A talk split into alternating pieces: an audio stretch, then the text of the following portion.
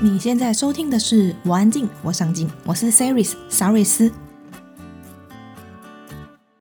我安静，我上进是一个专为内向者打造的 Podcast 节目。在这里，我们分享多元面向及有趣的故事，帮助你重拾热爱的事物，并活出你想要的样子。在网站里，我们也分享许多活出自己的内容。请在威廉网址上输入 c e r y s 点 c o，期待你在这一趟旅程收获满满。相信大家听过一句话：生气就是拿别人的过错惩罚自己。有一些人会去拿这句话来劝诫正在气头上的人，但是像我们很生气的人呢、就会对于呃遭受不公平，生气是很自然的反应嘛。但是我们生气的话，就会让人家感觉好像我们很没有风度；但是不生气，我们就会憋着，我们觉得很难受。那到底应该怎么办呢？所以今天的解忧咖啡馆，我们邀请了智商心理师邱纯孝来分享，我们应该怎么和愤怒的情绪共处。生气的背后隐藏了哪一些讯息？最后，我们也会请心理师提供给害怕愤怒或者很常遇到愤怒情绪的你一些建议。那再请邱心理师做一个简短的自我介绍。啊，解忧咖啡馆的各位朋友还有主持人，大家好。然后我是啊邱纯孝智商心理师。那我现在呢是在台北的呃古亭捷运站附近有一间叫新溪心理咨商所。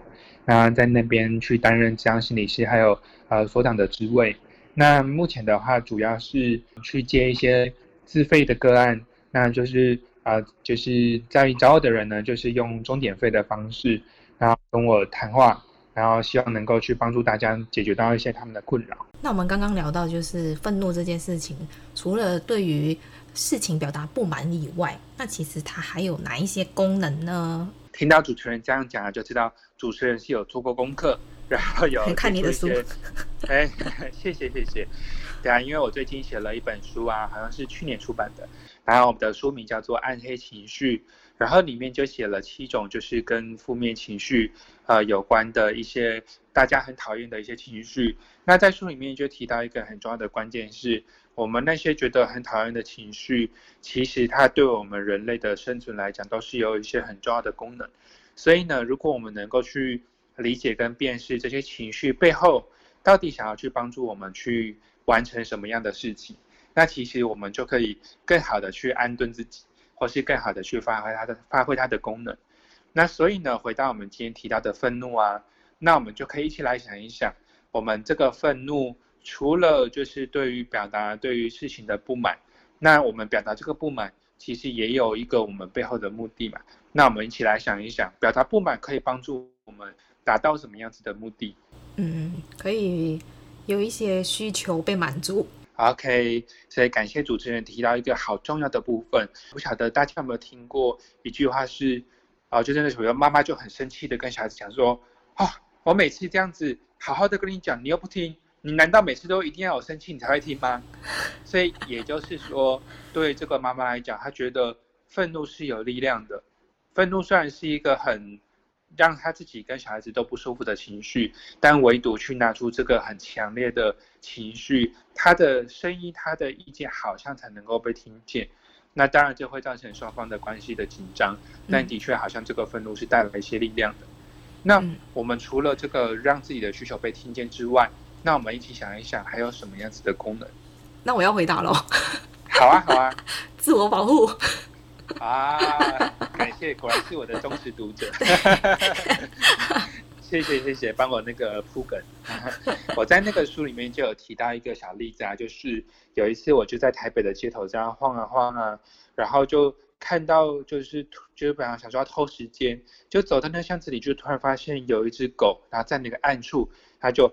嗯，他就准备要咬我，准备要吠我，我马上就吓得就是赶快往后退，然后就是很怕它咬我，然后啊，我就看到原来那只狗的旁边原来有两三只小狗，就代表呢，其实这是一只母狗，所以它的生气跟愤怒其实是为了要去保护它自己还有它自己的小孩，所以呢，就像主持人刚刚讲的，其实愤怒它是一个有力量，透过这种。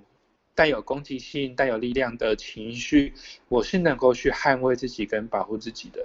那这其实也是愤怒，其实一个很重要、很重要的功能。所以我们是要为了要满足到自己的需求，就非得一定要用生气来表达就对了，上升。呃，这个就是很有趣的，就是我们其实最终的目的是，我们背后有一个目的，比如说我想要被听见，比如说我想要去保护自己，那只是我们过去所学到可能最快的方式，或者是我们看到我们的父母亲，假设他们就是常常生气的人。我们心里面，我们脑袋里面，我们就会留下一个印象是：哦，原来沟通都要用吼的，哦，原来就是讲话让人家人家被听见，我一定要很戏剧化，我一定要很生气，不然没有人会鸟我。哦，所以这些事情就是有可能是在我们过去的经验，或是我们观察身边很重要的其他人，他们总是这样子在沟沟通的，我们就以为只有这些方法。可是呢，如果我们找到一些更好的方法，是我不用这么生气，这么的歇斯底里，我也是能够达到这些目的，那我其实就不需要愤怒了，或是我就不需要很生气、很生气，搞到面红耳赤的那种愤怒，我可以很坚定，但是很冷静的告诉那个不收拾玩具，或是就不听话的那个小孩说：“嗯、妈妈现在非常的希望你马上把你的玩具。”给收起来，因为你已经答应过我了。可是我这样讲，我并没有很愤怒，或是要拿棍子出来。嗯，可是应该可以听得出来，我语气之中的坚定。嗯，有点严厉。对对对，可是我这个严厉，我没有用任何的批评，我没有说你怎么那么懒，我也没有用情绪去吓他说，你再不这样子，我就要生气喽。我没有用恐吓，我没有用威胁，嗯，我就只是很严肃跟认真的去提出我的诉求。而我猜这样子的方式，比起歇斯底里，还要来得有力量。嗯，哎，你你你用这个例子让我想到，我又要爆料了，爆我家人的料。就是我姐，她前阵子就跟我讲说，她就是，嗯、呃，因为太常生气，觉得自己很伤身，然后开始就是身体有一些状况。我就问她说，那你为什么那么常生气？她说就是那两个小的讲不听。我就问他说：“我那两个外甥怎么了？”他就说：“他们就是没有办法做做好自己的事情。”我说：“比如说呢？”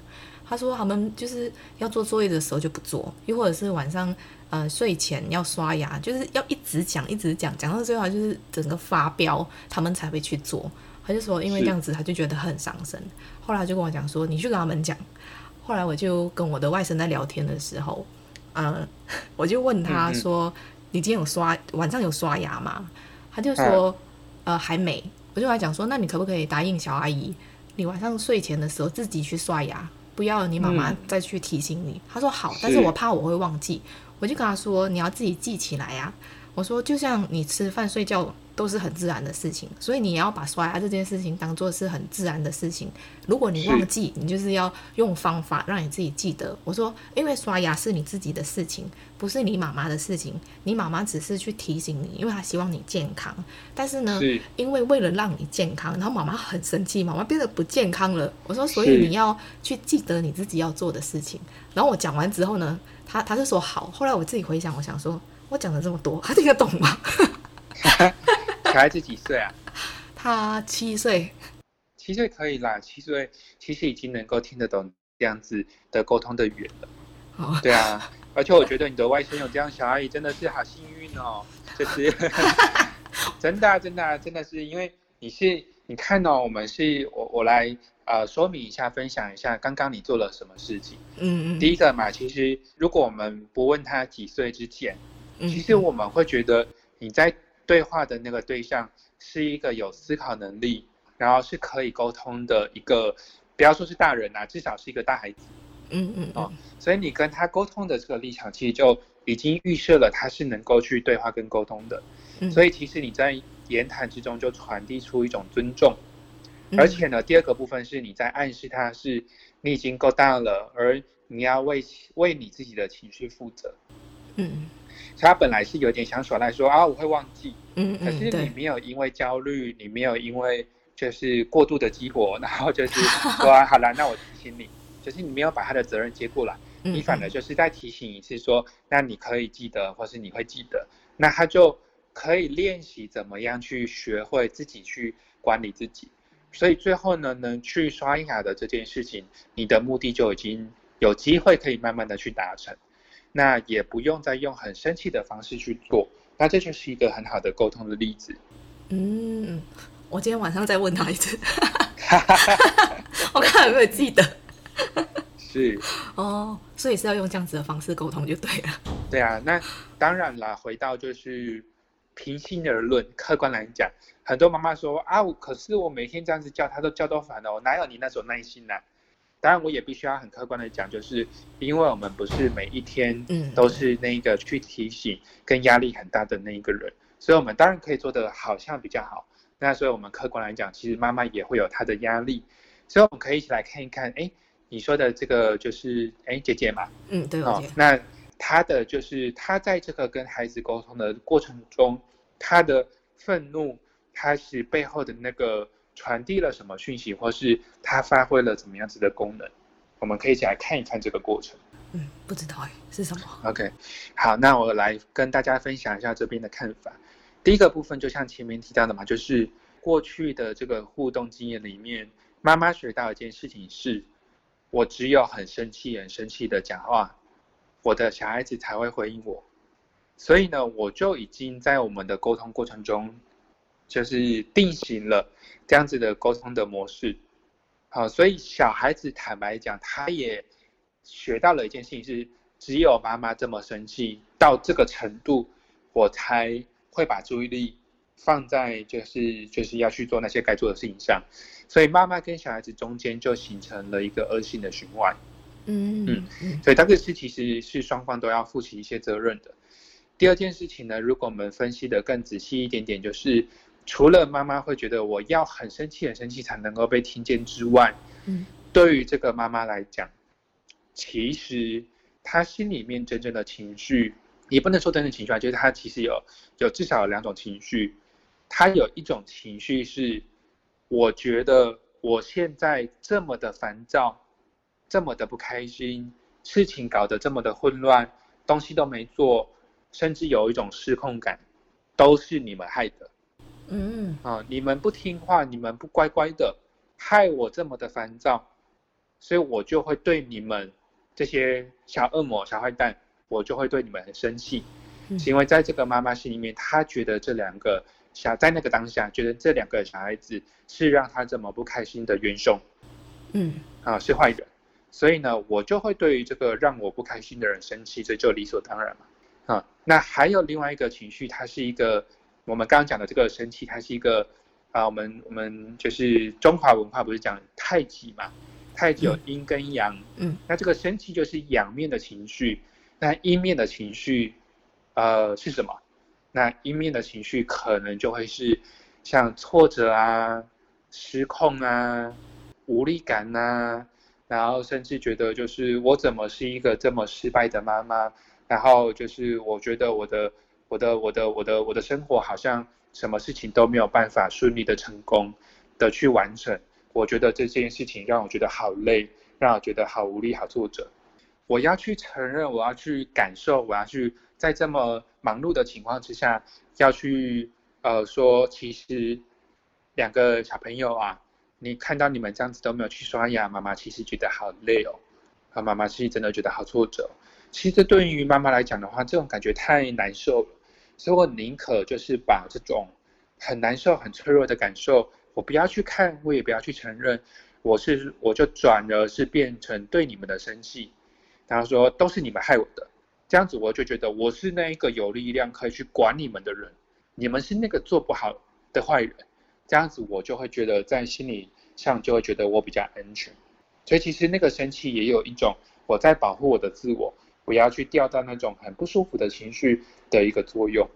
我我这样感觉，这个妈妈，我不是说我姐哦，嗯，对，某一个妈妈，对，这样子，如果就是妈妈会一直用生气去让小孩听她的话的话，某程度上是不是有一点情绪勒索呢？呃，回答，因为情绪勒索刚好是闭锁我们的那个周心理师写的，所以，对对对，那情绪勒索其实大家。呃，如果有机会的话，一定要看一看，呃，这本书，是因为它其实强调情绪勒索，它并不是呃，像表面上说，哎，我勒索你，好像我是那个坏人，你是那个被勒索的可怜人。他其实在强调一件事情是，情绪勒索它其实是一种互动的结果，它是一种关系。也就是说呢，我会这样子用情绪去要求你达到我的目的。反过来讲，其实你也就是被勒索那个人，他也认同了嘛，他也同意了嘛。或是反过来讲，就是如果。假设，比如说这个小孩子，如果他真的去，真的按部就班，自己督促自己的去完成这件事情，其实他也不见得要让这个妈妈这么的生气。所以，与其说是情绪勒索，你真要说，或许真的有一点情绪勒索的味道。但其实我不会希望用情绪勒索，因为这会变成好像是这个妈妈的问题。但其实那是一个双方，他们都要为此啊、呃，就是承担起一半的责任。嗯嗯嗯。那我们来聊聊另外一个家庭常见的例子，就是、oh. 呃，也是邱信也是书中有提到的，就是弟弟想要玩哥哥的机器人玩具，然后哥哥可能觉得弟弟太小了不会玩，就不让他玩嘛，然后弟弟就会直接抢过那个玩具，然后哥哥就生气了。那假设父母是呃不是很喜欢冲突，他可能就会跟哥哥说借借给弟弟玩一下又不会怎样。你这有听到钥匙声音吗？啊、呃，有听到，但不明显。等一下好了。好。他好像越来越大声。他的门很难开。等一下。好，OK、啊。没事。好，那哥哥可能因为长期去压抑愤怒的情绪，最后就会导致他想要放弃愤怒的情绪，而变得很沉默。那该怎么跟亲近的人表达愤怒，又不破坏关系呢？呃，像这个例子啊，就是提到，其实是因为父母讨厌冲突，所以他就会去压抑这个哥哥的生气。所以其实父母的心里面，他其实有有一种有一种厌恶跟有一种害怕，对于这个冲突或是这个冲突可能带来的结果。那所以当父母亲是说：“哎呀，哥哥你不要生气了，你就让他一下。”其实我们在做的事情是在压抑这个哥哥心里面真实的感受。可是呢，我们来看为什么这个哥哥会生气？回到刚刚讲，其实生气有一种功能是自我保护，嗯，就是我的权益被侵犯了，我的东西被抢走了，所以我当然要生气啊！你怎么可以拿我东西？我就觉得很不爽。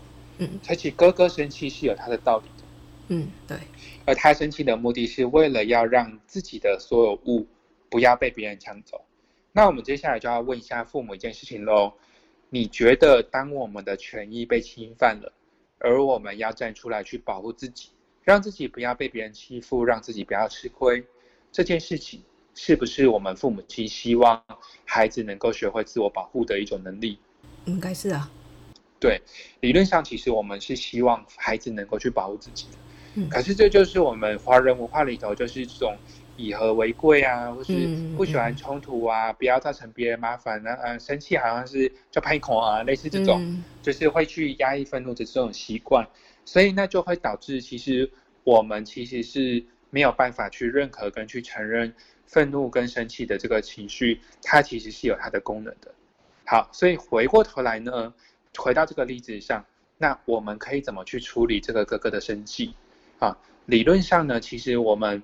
就不会去告诉这个哥哥说，你就让弟弟一下嘛，这反而是往他的痛点踩下去。我就是东西被抢走，你还要让他凭什么？所以这个哥哥就会更生气，因为我们根本就是在激怒他，因为我们在告诉他你要去放弃自己的权利。我当然不要啊，我当然要去力争。所以这个时候我们反过头来，我们要做一件事情是，我们要去承认跟去肯定这个哥哥的生气。但是这边注意哦。我们并不是说生哥哥生气，我就可以乱发脾气，跟就是甚至可以打弟弟，不是这样子。我们要肯定他哥哥的生气是，哦，哥哥你真的好生气，好生气，对不对？因为弟弟没有去征求你的同意，他就把你的东西拿走了。哥哥就说，对，他怎么可以这样子？这个时候呢，就你这个父母亲跟哥哥就开始连线了。啊，这个时候呢，我们才有一个空间跟有一个立场。可以去跟哥哥、跟弟弟去讨论，面对这样子的状况可以怎么办？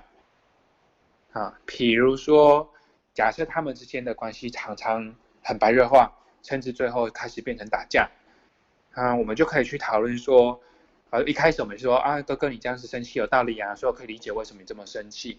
可是啊，之前有没有发现，其实你一生气，你们两个就会吵架，甚至会打架，甚至还会受伤。爸爸妈妈看了都觉得你们这样子，我都看得好紧张哦，因为我不希望你们两个会受伤。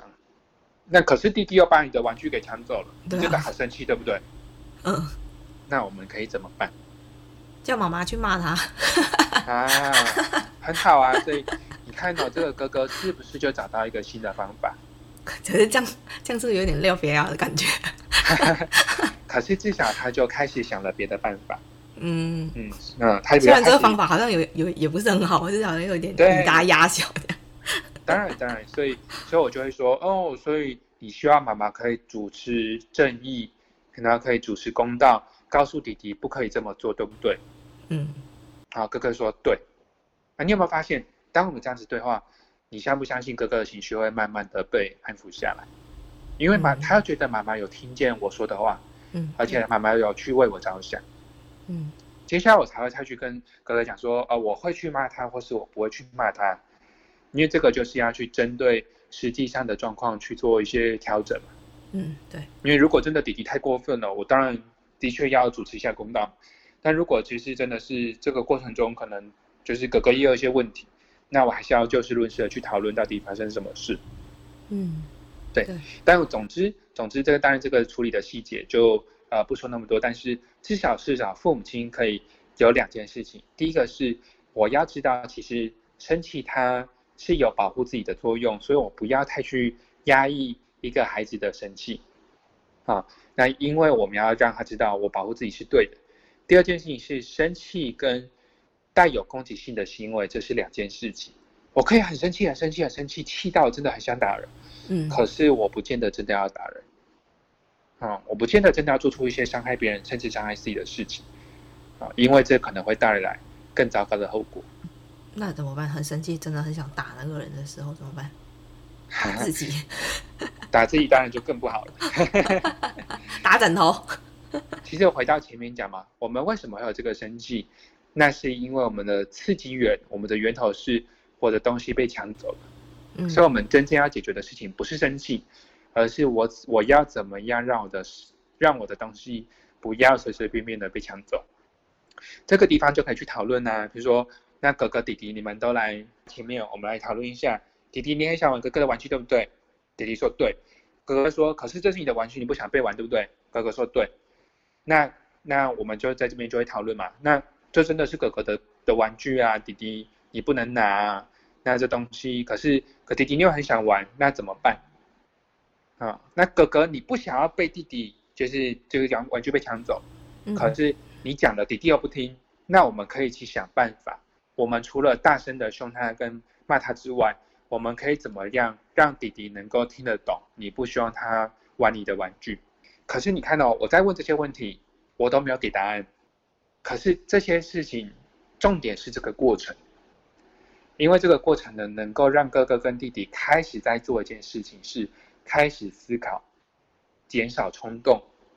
所以最后，如果他们真的没有想出答案，也没有关系，但我们可以透过这个过程去让他们练习，换一个角度。思考，而且可以，他们可以为他们的困难自己想办法去解决。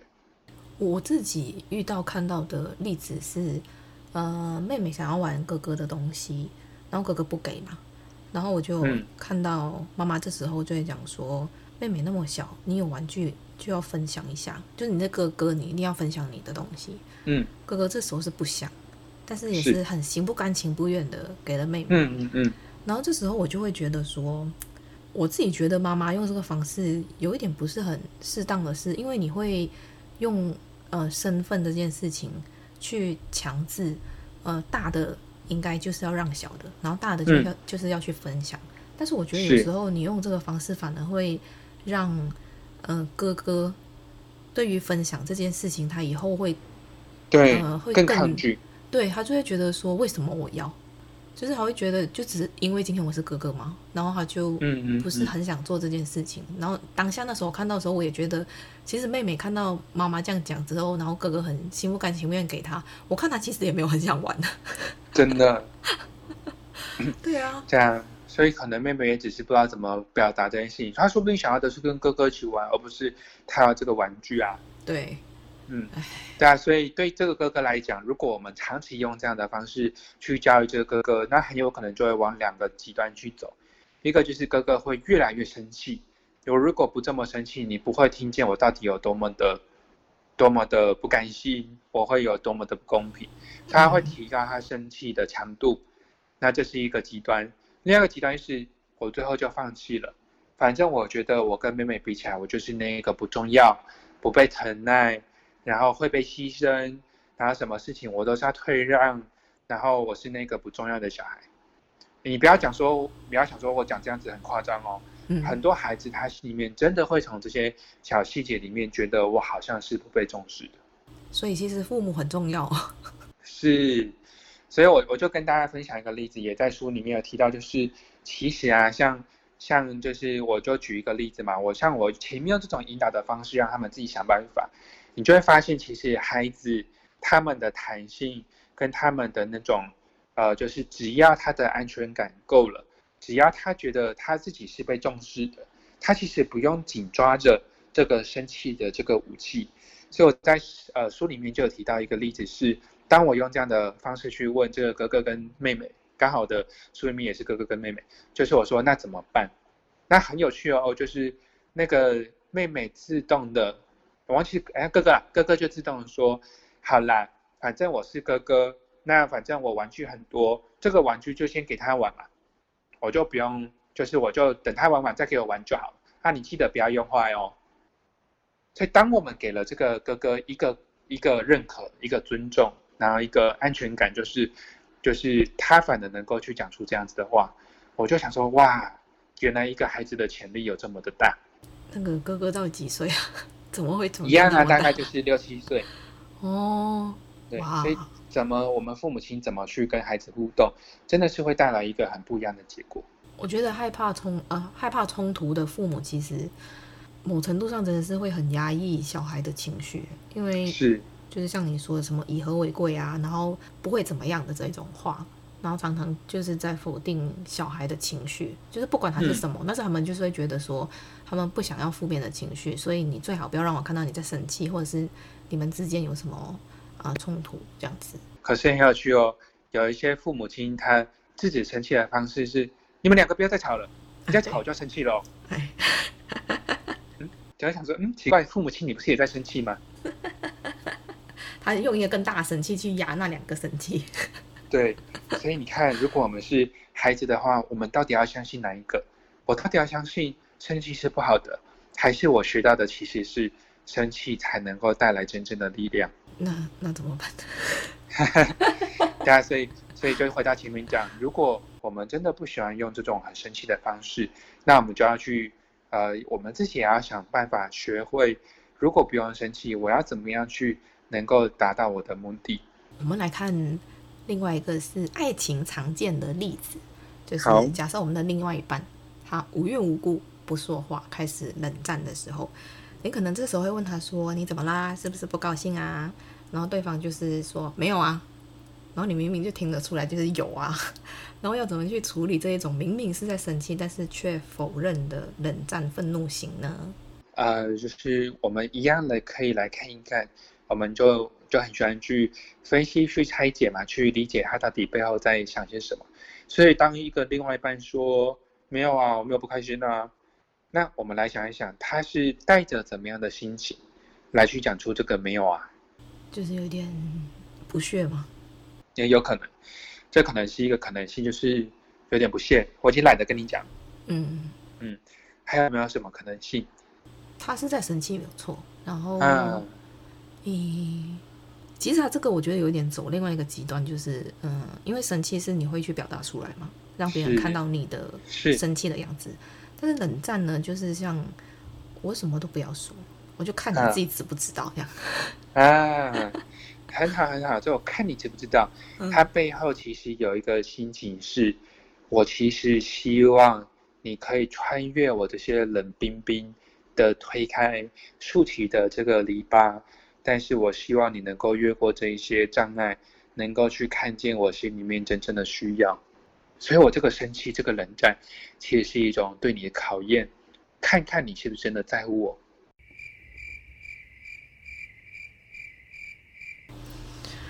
唉，叹了一口气，什么意思？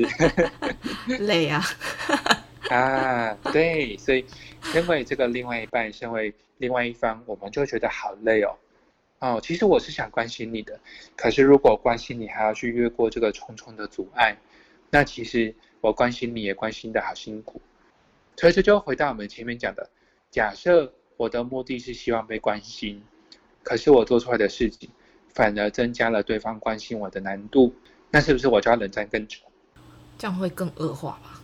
对，所以很多关系里面的恶性循环，常常就是因为这样子，然后慢慢的去造成。所以回过头来呢，回到这一题，就是如果一方冷战。我们问他是不是不开心，他说没有啊。到底发生了什么事？可能有几种状况嘛。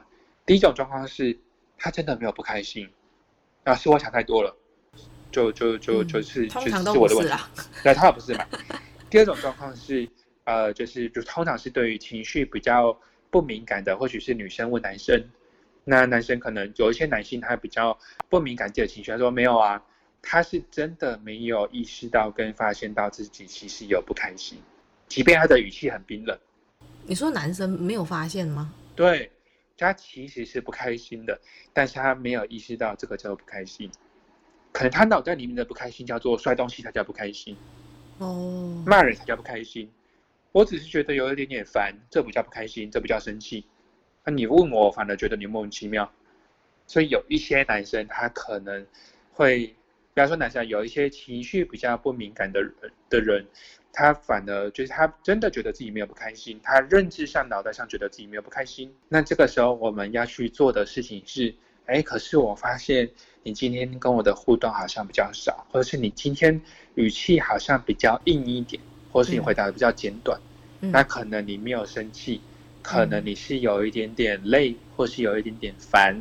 哎，你有发现这件事情吗？所以帮助他去了解到，原来他其实也跟平常的状况有一点点不一样。嗯，那这个是针对这种他其实没有意识到自己不开心的人，我们要做的事情。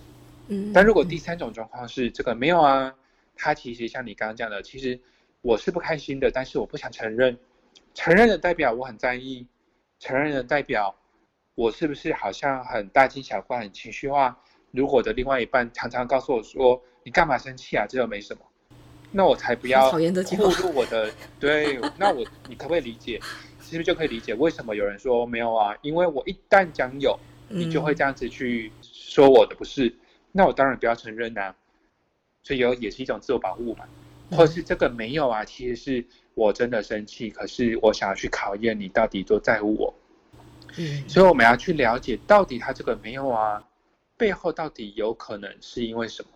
我们才知道怎么对症下药的去给对方一个好的回应。我觉得还有另外一个可能是我自己的，是 爆自己的料。现在刚刚爆人家料，现在讲自己。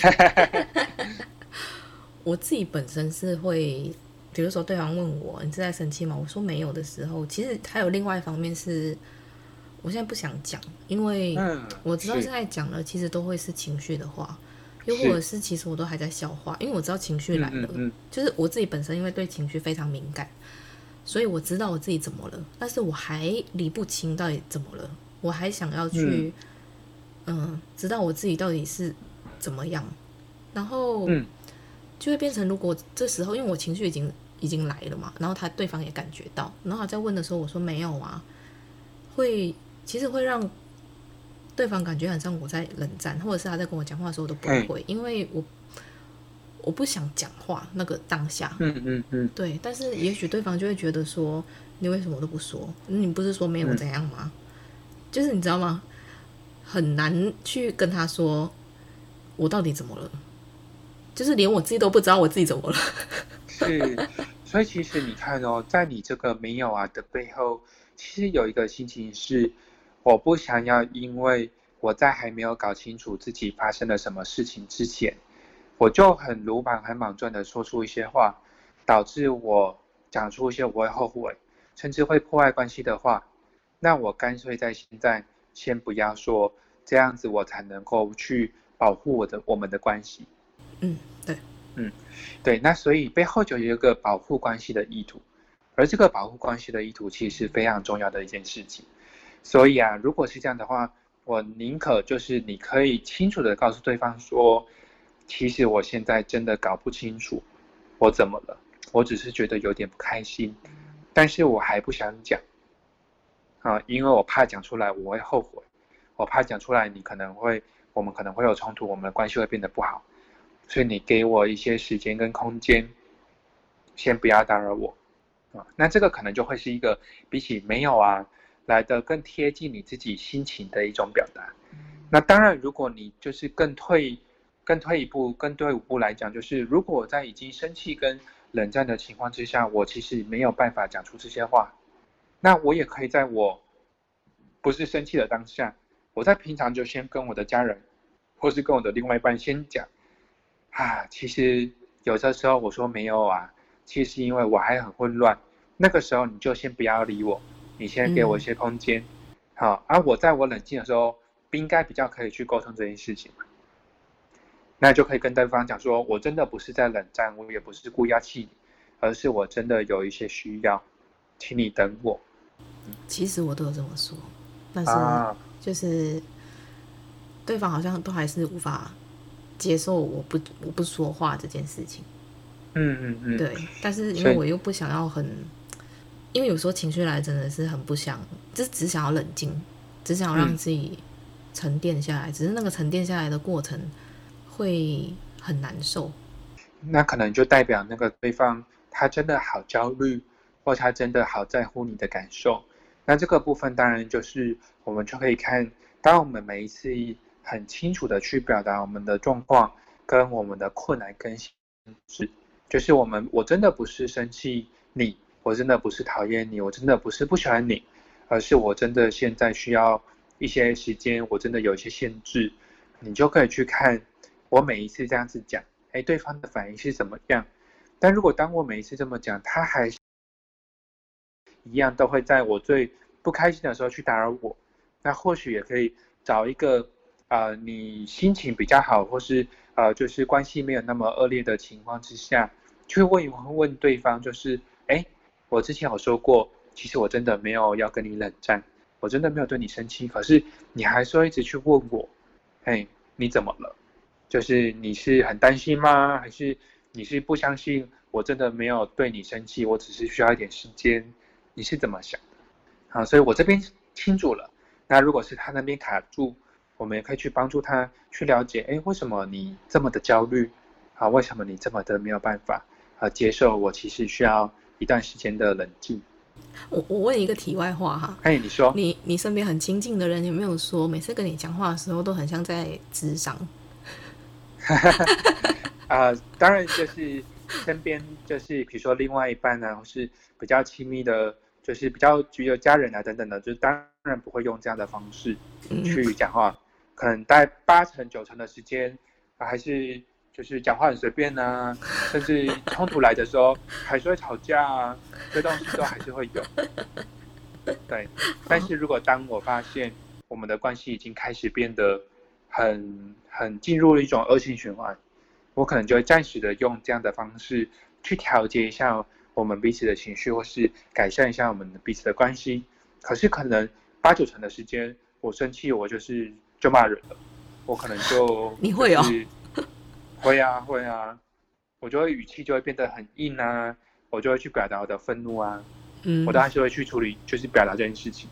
那我们来聊聊，其实，在亲密关系中有没有哪一些非暴力沟通的方法，可以帮助我们？嗯嗯，在很愤怒的。情况下，呃，用比较不伤害关系的方法去沟通。其实前面讲的那些示范，应该就是回答了这一个题目了。就是可能我就是去表达在这关系中，我就是想要保护这个关系的意图。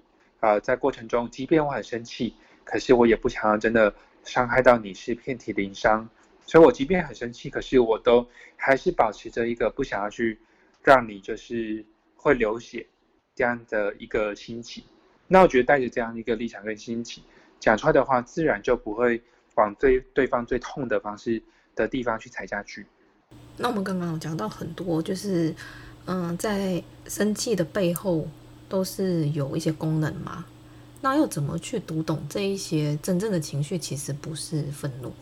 啊，坦白说啦，其实，呃，这真的要去靠一些经验的累积，然后包含可能去看看不同的书啊，包含可能今天听这样的一个演讲啊，如果就是得一个广的一个访谈啊，那如果我们就是有一个缘分，能够去听到，哦，原来生气的背后原来是害怕，哦，啊，原来是脆弱，原来是怕对方又会攻击我，说就是我们可以理解背后的这些心情，嗯，那其实我们就可以。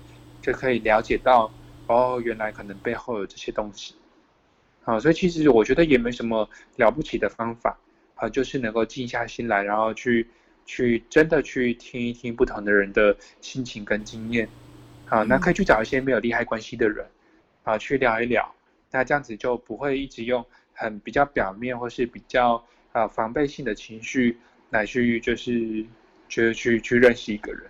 我记得在书中有提到一个，就是，呃，男生会比较惯用的情绪是愤怒，然后女生其实会用眼泪去表达。嗯，所以很爱哭的人其实不是真的爱哭，他搞不好其实是真的在生气，但是他用眼泪去表达他的愤怒。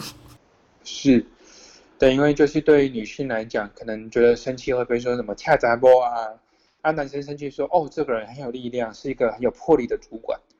所以我们对于男性跟女性的期待是不一样的，所以长期下来就是，呃，有一些女性就会用眼泪的方式在控诉，但是呢，这也不是一定，因为有一些女性她真的就是很伤心，好，所以这个东西真的没有，真的没有一个一定，就是我们真的要细细的去体会她背后的心情。那反过来讲，男性就会觉得说，哦，生气是娘儿们在做的事情，是娘娘腔，是很脆弱的表现。其实这样子很性别刻板印象的的思考，其实你不要说好像很老古板，可是现在其实还是很多人有这样子的一个观念在自己的心里面。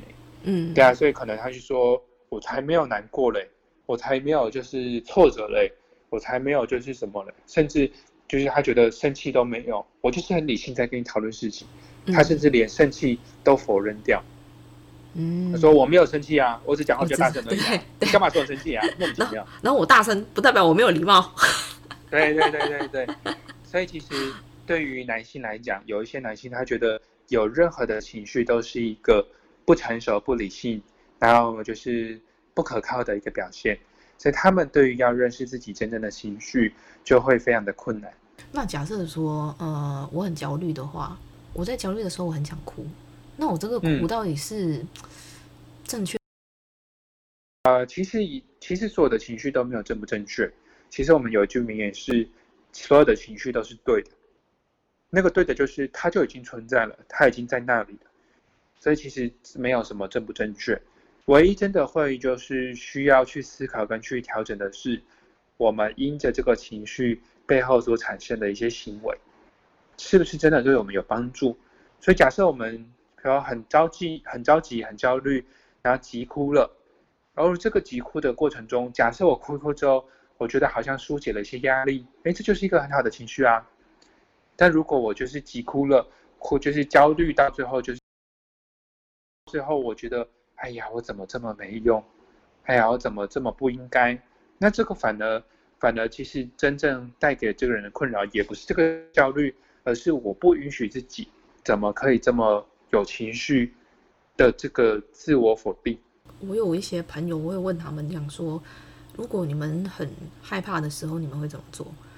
他们就说，就转移注意力啊，就是不要去想他。嗯、我就说，那你有想哭的时候吗？他说有啊。我说那你怎么样？他说做别的事。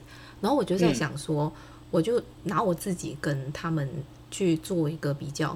我是那种，呃，如果我自己心里面有情绪的话，我会想要去让他出来。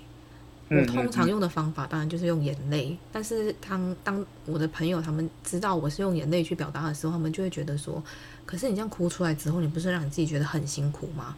我就说，可是你也很想哭，但是你没哭啊。他说，我就转移注意力。我就在想，嗯、呃，他们这种转移注意力是真的有把自己的情绪转化掉吗？还是只是一种逃避？然后他们还是要回过头来再去面对回他们的这一个情绪？嗯嗯嗯。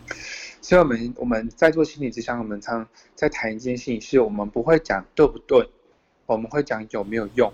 嗯，好，所以呢，就是像你刚刚提到，如果你的处理情绪、调节情绪的方法就是去表达你的情绪，去哭一哭，哭完之后真的觉得比较轻松，那我觉得这就是对你来讲是一个有用的方式，那就非常的好。那反过来讲呢，就是你的朋友他是用转移注意力的方式，如果他转移注意力的方式也真的能够让他比较轻松一点。当然是有用的，那也非常的好。那什么时候才会变成是所谓的逃避，或什么时候才会变成是一个不好的方式？就是实际上他转移注意力，但是他并没有去处理这件事情背后真正的原因。啊，比如说他为什么会生气？啊，是因为他被冒犯了。啊，是因为他就是有人去欺负他了，去占他便宜了。啊、嗯，所以如果我总是用转移注意力的方式，我去忽略会伤害我跟侵犯我的人，那其实这个生气它就会不断发生嘛。嗯。可是如果我这个转移注意力是因为我这个我这个，比如说假设我这个生气的情绪是因为，哎，刚好我在啊捷运上突然有个人不小心没长眼踩了我一下，我就哦，这个人怎么这么没礼貌？嗯。那可是我也不会再看看他，那他也不是故意的，那这件事情就也会去。就是其实对我来讲，其实不是我什么我被欺负什么的，那我就气气，然后过去就算了，或是我就想算了算了啦，那这件事情我就别理他就好了。那这个就比较没有关系，因为我的真正会带给我才生气的刺激源，它没有真正，它不会一直的发生。所以如果当这个刺激源它一直发生，但我一直不处理，我只是用转移注意力的方式，那这才会是问题。但是他那个处理啊，我觉得因为有时候是跟跟人有关系嘛，比如说你的家人常常会呃用某一种方式对待你，然后他对于这个他每次这样被对待的时候，也许他都会生气，但是他没有没有表达出来，然后他就用转移注意力的方式去让自己不要生气，嗯、但是因为一直不断的发生，一直不断的发生，就是一直只能用转移注意力的方式，或者是只能跟自己说看开一点，嗯、呃。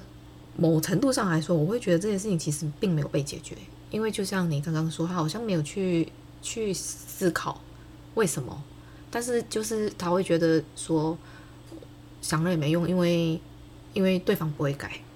嗯，所以这个部分呢，就是真的是要看啊、呃、这个人的目的。那当然，这个所谓对方不会改的这件事情呢，它其实也是我们所留下来的一个信念。啊，其实这个也已经被固定下来的。好，那回过头来呢，就是我说要看这个人的目的的意思是什么？好，比如说，呃，就是我的目的是，我其实希望他能够听懂我到底在意的是什么。我其实希望你不要再用这样的方式对待我。那可能我真的要想办法，无论去做咨商也好啊，或者是呃去做很多的事情，去学所谓的非暴力沟通，或是我用写信的方式，我用很多的方式，我要想办法让对方听懂。那因为这是我想要去达到的目的，我就要去往这个方向去努力。可是如果反过来讲，如果我换一个另外一个情境是，比如说她不是我很在意的妈妈家人，她可能是比如说我嫁到呃就是我老公家里面，那个婆婆讲话就是一直拷问我，嗯，我会觉得说我当她媳妇就当得很痛苦，嗯，可是我一年只有回去过年那三天要去面对这件事情，那我就在那一个那三天。我就打开我的防护罩，我就是就是当酒像酒家女一样说啊，婆婆怎样怎样怎样，啊你跟我讲的那些什么什么那些什么啊你怎么都没生小孩呀、啊？你怎么碗都不洗呀、啊？你怎么把我的儿子照顾成这样啊？我就是当就是做了好重生哦你，哎，类似这种东西，我就已经设定好，我没有要跟你建立关系，我没有要去在意你讲的事情，嗯，我就把那些东西，我就气一气，我回去跟我的老公抱怨，好那。可是我就让自己尽可能的左耳进右耳出，嗯啊，因为我的目的就是去隔绝，或是去丢掉，啊，这些这些话对我的影响。那这也是一个解决方法，只要他想清楚。所以呢，如果我采用这种方式的话，他讲什么，我就会鼓励你在心里面念经，南无观世音菩萨，阿弥陀佛啊。他讲什么话，就哦，是是是，好好好，对对对。Okay, 你这境界很高哎、欸，赶快先去把那个心经背起来。真的真的，啊，默念一百次。啊，那如果你的目的是这样的话，我觉得你做的非常好。我觉得你讲的好笑。是这样，就这样自娱于人嘛。你要转移注意力，就是要讨自己开心呢、啊。嗯，啊，这也是一个方法。啊，所以没有绝没有绝对好的方法，就是有用就好。嗯。那我们现在给一些害怕愤怒的人一些小建议吧。给害怕愤愤怒的人呢，就是呃的建议，呃，我就是就像前面讲到的，其实愤怒它是有功能的。愤怒其实能够去呃帮助我们自我保护，愤怒其实能够带给我们一些力量。所以我想要给愤怒的人、害怕愤怒的人两个建议。第一个建议是心态上的调整，就是当你你要相信，当你学会愤怒，当你知道怎么使用愤怒的力量，其实你反而呃就是会比较少愤怒，因为你学会。保护自己是一件绝对正确的事情，而你懂得保护自己，你就不容易被别人欺负。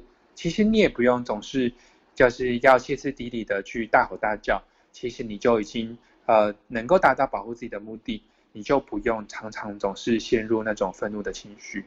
而第二个建议呢，是我也希望，如果你是害怕愤怒的人，你真的要去做一些练习。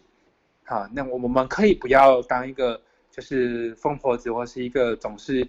在生气的一个就是很歇斯底里的人，那可是我们可以学会这个能力之后备而不用。可是要怎么去练习这件事情呢？建议可以先从啊、呃，比如说客诉，客诉，哎，或是从一些呃，就是比较之后你就不会 不会看到的人，这些人开始去练习啊，因为这个就是我们可以先从一些。我们不用怕，我们用力过猛破坏关系，但是我们至少可以去练习，啊、呃，就是去使用这种生气的能量跟力量开始。我我记得，嗯、呃，我们第一次访谈的时候，你有说之前你也不是一个会表达生气的人，然后后来你有练练习，就是你去当 OK，然后你去咳嗽。对，你这样客服人员会讨厌你哦。我在想说。心里就是生气完之后，想说不好意思啦，啊，就是就是就是，毕竟你领了薪水嘛，还是工作的范围之内。嗯，好，那给总是愤怒的人也一些小建议吧。那总是愤怒的人呢，就是呃，也要提醒，就是愤怒其实有的时候它其实是一个呃很很情绪性的，甚至带一点冲动。好，所以如果你总是在生气，有可能你真正的感觉是你在掩藏一些你不愿意面对的事情，有可能是你的脆挫折啊，有可能是你的脆弱啊，有可能是你的无力啊，有可能是你的自卑啊。所以如果你总是在生气，用生气的方式在面对其他人，有可能其实你的内心是很脆弱的。好，所以呢，所以呢，就是如果有机会，可以给自己一个机机会。然后去认识一下自己，跟整理一下自己。我透过我的生气，真正想要去保护的是什么？好，那从中呢，你才能够找到真的能够去解决你的愤怒真正的原因。我刚突然想到一件事情，就是总是愤怒的人啊，如果我们跟他们讲说，你要去分析你自己为什么常常这么生气的时候，我觉得愤怒的人其实他们有一个特质，就是他们不会静下心来去想这些问题。嗯，嗯，就是你要我想想什么？有什么好想的？嗯、就是我觉得他们总是会有一个特质在嘛，嗯、所以他们才是会，嗯、呃，只要有什么都是先用生气去做表达。好，第一第一个呢，是我们不会在他还在气头上的时候去跟他讲这件事情，因为这个时候直接就硬碰硬嘛。如果就举个情举一个情境嘛，说，哎，你那么生气，你要不要想一想，你到底为什么那么生气啊？一定是你背后有些原因啊。其实我这个其实不是在。帮助他了解自己。嗯，我们只是在用这样子的方式再去攻击他。嗯，第二个，其实我们也不会是用分析的方式，就是好像在机器人会做手术刀去拆解。我其实更更想要站的一个立场是，我很想要去认识，而且我甚至我很想要去关心你背后到底怎么了。哦，比如说我刚刚讲的是，你其实是不是最近太累了？嗯，好，你最近你是不是真的觉得，哦，你跟这些啊愚蠢的下属讲话，他们讲话怎么都讲不听？啊，你是不是真的觉得你做的这件事情做的好无力哦？嗯嗯，所以你就真的觉得。你真的不知道该怎么办，可以让你现在手上的案这个案子变得更好。嗯，因为底下就是有蠢的人呢、啊，就没办法，就一直生气。他如果不蠢的话，我就不生气了。所以难怪嘛，哦，就是你遇到这些，就难怪你会这么生气。好、哦，可是我看到你这么生气，然后我也真的觉得，哦，就是真的也也很辛苦。好、哦，所以要不要先休息一下？要不要先？哎，喝点汤啊，要不要先吃点东西啊？先缓一缓，嗯，好，所以我就不会在这个时候去跟他讲，哦，你背后是什么什么什么。我说好，那我们先先缓一缓，好，让他可以先照顾一下自己。通常通常人不会一直生气，因为生气是非常非常耗能量的事情。嗯，当你的生气能够被安抚下来，其实他反而会事后就会有空间说，哎，对耶，我刚才没有那么生气。嗯，哦，那反而会有个空间去想，好，所以我们不用对人性太绝望。很多时候，其实 对方会一直生气，是因为我们用错误的方式。我们一直告诉他说：“你干嘛生气啊？他生气又没什么，不要拿别人的过错惩罚自己。” 那其实有可能，反而我们才是那个去激怒他的人。嗯，对。你刚刚这样讲，我突然想到，像很多时候，女朋友可能都会跟男朋友讲说，工作上或者是家人遇到的事情嘛。然后这时候男朋友就会给很多建议啊，嗯、哦，那你下次就怎么样啊，怎么样啊？然后女朋友就会讲说，我其实不是在问你拿建议，我只是想要跟你讲我心里面讲什么，本来都还好哦，说完就没事。结果男朋友就讲说，你就是因为怎样怎样，然后你就改一下就好，或者是你就不要理他，然后怎么样怎么样。我这时候就觉得说，如果有在听的男朋友哦，如果你女朋友在跟你投诉什么事情，你就听就好了，你也其实不用认真听，嗯嗯嗯你就重复他最后说的那三个字就可以了。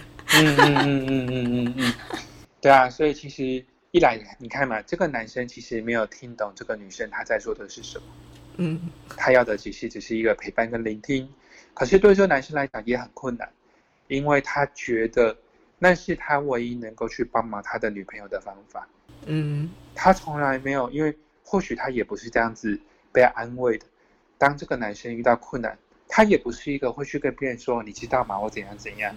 他也是想说，那我就找个办法解决就好啦。对，所以他不会这样子被照顾。他当然也不懂得去把他没有的东西去给别人。